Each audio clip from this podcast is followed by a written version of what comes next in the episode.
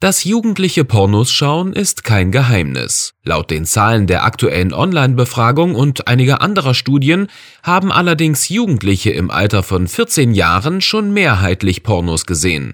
Was das mit ihnen macht, hängt von vielen Faktoren ab. Zum Beispiel, wie wächst man auf? Wurde man richtig aufgeklärt? Gibt es Tabus? Gibt es Medienkompetenz in der Schule? Wie ist das Frauenbild in unserer Gesellschaft? Und auch welche Art von Pornografie wird konsumiert? Beim Kontakt mit Pornografie gibt es eine Range an Gefühlen, von Erregung bis Ekel ist da alles dabei. Wichtig ist nur, dass wir das Thema aus der Schmuddelecke holen. Und das geht nur, indem wir die Aufklärung über Sexualität nicht Porno-Webseiten überlassen. Das Thema sollte schon in der Schule aktiv besprochen werden, zum Beispiel im Biounterricht. Dafür bieten wir zum Beispiel auch das entsprechende Unterrichtsmaterial Let's Talk About Porno an. Wir besprechen hier nicht nur Porno, sondern auch Fragen der Pubertät, vermitteln gute Aufklärungswebseiten, sprechen über sexuelle Identität und Vielfalt, aber auch über Körperbilder und digitale Grenzverletzungen. Zur Schule gehört aber auch das Thema Klassenchat. Hier werden immer wieder Pornos oder Nacktbilder verschickt.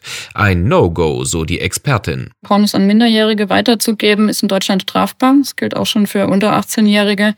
Und als Lehrkraft sollte man da von Anfang an gewisse Regeln auch für den Klassenchat vereinbaren. Beispielsweise, dass dann nur schulische Inhalte geteilt werden dürfen.